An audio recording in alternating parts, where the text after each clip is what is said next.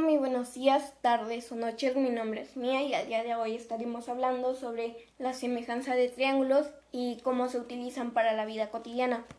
Un ejemplo muy útil de la semejanza de triángulos es el cálculo de la altura de un cuerpo a través de su sombra y de otro cuerpo que se pueda medir tanto él como su sombra. En el arte se utilizan mucho las proporciones y las figuras semejantes. La semejanza de triángulos es una relación tal que nos permite conocer las relaciones de distintas medidas en las que están relacionadas dos triángulos. Por otra, en el proceso de congruencia es muy útil en los procesos visuales en donde figuras de las mismas medidas se ve colocada de diferente posición. Número 1. En la arquitectura, en la distribución de los planos, se debe utilizar la semejanza de triángulos para obtener exactitud. Número 2. En la construcción existen distribuciones de cargas las cuales tienen forma triangular y una forma de calcular con precisión. Esta fuerza en varios puntos es a través de la semejanza de triángulo.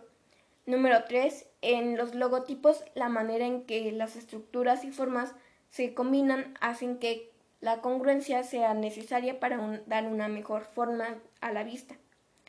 Si todavía no te queda muy claro cómo se aplica la semejanza en la vida cotidiana, supongamos que tenemos dos fotografías de la misma persona, una de tamaño 3 x 4 pulgadas, que luego es ampliada a 8 x 6 pulgadas. Ambas son semejantes y tienen una misma proporción ya que una es la ampliación de la otra, tanto a lo ancho como a lo largo, y con una misma razón, o sea, las divisiones de sus lados correspondientes son de igual valor.